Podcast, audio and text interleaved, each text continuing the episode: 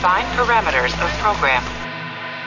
Oi, eu sou Garcia Júnior, dublador do Capitão Kirk, e você está ouvindo um podcast da Rede Trek Brasilis. Semana de 19 de maio de 2023. Confiram quais são as notícias dessa edição do TV News. Vaza imagem com o primeiro vislumbre do crossover Star Trek Strange New Worlds e Lower Decks.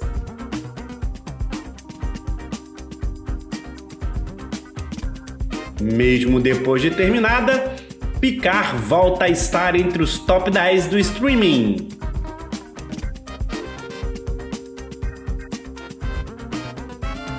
Greve dos roteiristas adia início das filmagens da terceira temporada de Strange New Worlds.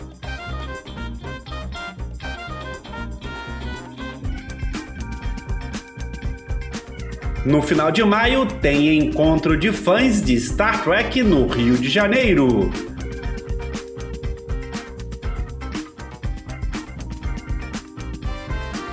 Jogo Star Trek Online atualiza a USS Enterprise F.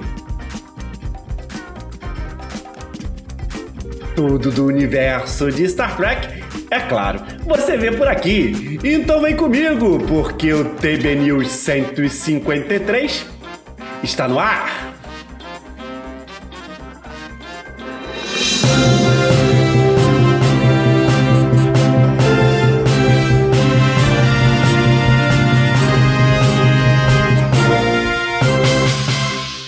Hoje eu tô igual a Marvel.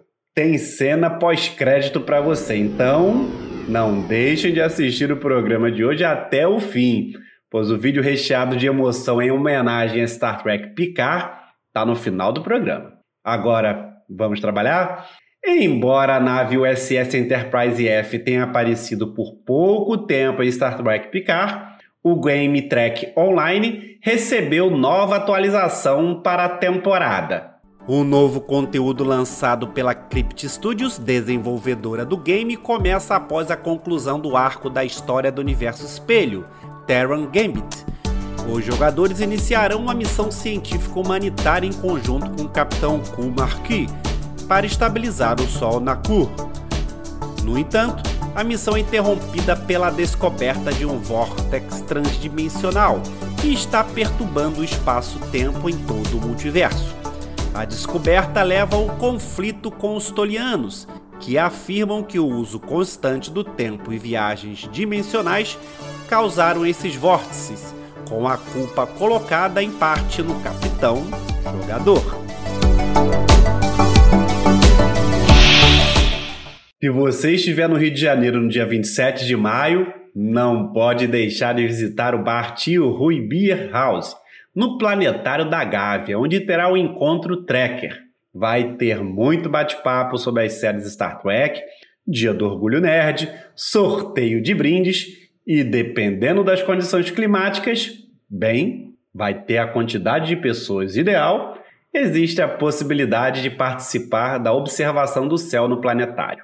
Mas quem vai contar tudo isso é o meu amigo Naelton Araújo.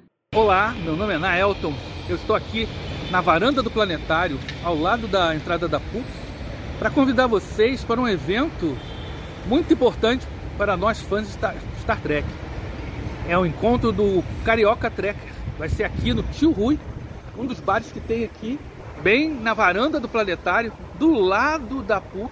Nós temos estacionamento amplo, né? é um lugar muito legal. Você está convidado dia 27 das 15 às 18 horas, é um sábado, aqui na varanda do planetário. A entrada é próxima à PUC. Isso aí, galera. Paz prospere.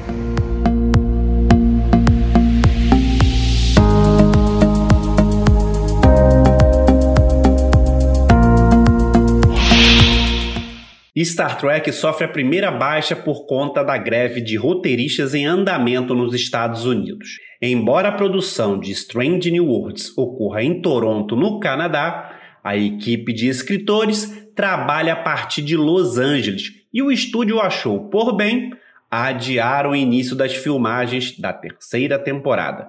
originalmente marcada para começar em 2 de maio. Não é o tipo de informação que seja colocada em notas à imprensa, obviamente, mas é a única conclusão que deixa a listagem de produções ativas mantidas pelo DGC, o Sindicato dos Diretores do Canadá, monitorada pelo site Track Central. Era lá que constava o início da produção em 2 de maio, só que desde 17 de abril, quando a WGA, o Sindicato dos Escritores dos Estados Unidos, recebeu a autorização dos seus membros para convocar a greve, ela foi retirada. Originalmente, a previsão era que as filmagens fossem de 2 de maio a 28 de setembro. Com a suspensão, não sabemos quando os trabalhos serão retomados. Consistentes com essa informação não oficial, os atores de Strange New Worlds começaram a pipocar em convenções no mês de junho, algo que dificilmente aconteceria se a série estivesse em meio às filmagens. É razoável supor que há um bom estoque de roteiros para filmar pelo menos alguns dos episódios. Mas duas razões indicam a precariedade dessa escolha. Em primeiro lugar, roteiristas não poderiam trabalhar durante as filmagens para ajustar falas, processo que é feito rotineiramente nessas produções. E, em segundo lugar, começar a filmar e então interromper a produção por falta de roteiros concluídos seria mais custoso e conturbado que simplesmente adiar o início da produção. O estúdio também tem na gaveta a quinta temporada de Discovery, embora ela ainda também requeira filmagens adicionais com a estreia marcada para o início de 2024. As animações Lower Decks e Prodigy, em tese, estão protegidas, porque escritores de animação não estão em greve. São representados por outro sindicato, cujo contrato com os estúdios ainda não expirou. Porém, outras nuvens negras podem se formar no céu de Hollywood. Os contratos dos sindicatos dos diretores, DGA, e atores, SAG, estão para expirar em 30 de junho. Fran Drescher, presidente do Sindicato dos Atores, também comentou sobre uma possível greve de atores, dizendo que é uma conversa muito grande e quando acompanhava a greve dos roteiristas do lado de fora da Paramount Pictures, em Los Angeles. Não há, no momento, perspectiva de greve, mas certamente é algo que adicionará pressão à situação. Se eles também pararem, todas as etapas de produção da indústria estariam congeladas. A última greve dos roteiristas, ocorrida em 2008, durou 100 dias. Mesmo depois de terminar, Star Trek Picard esteve novamente entre as 10 principais séries de streaming, de acordo com a Nielsen. As classificações medem o número total de minutos de streaming, isto é, a quantificação se dá pelo número de assinantes que assistem e pelo número de vezes que assistem. Em março, Picard fez sua primeira aparição no ranking, terminando em nono lugar entre as séries originais, quando estava na metade da sua terceira temporada.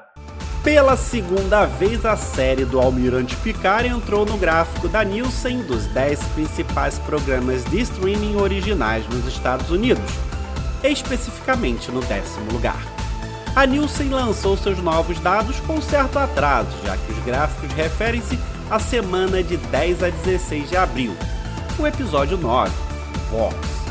Segundo Bob Bakish, presidente CEO da Paramount Global, apesar de relatar uma perda em suas operações diretas ao consumidor em comparação com o trimestre do ano anterior, a empresa continua gerando impulso em streaming e televisão.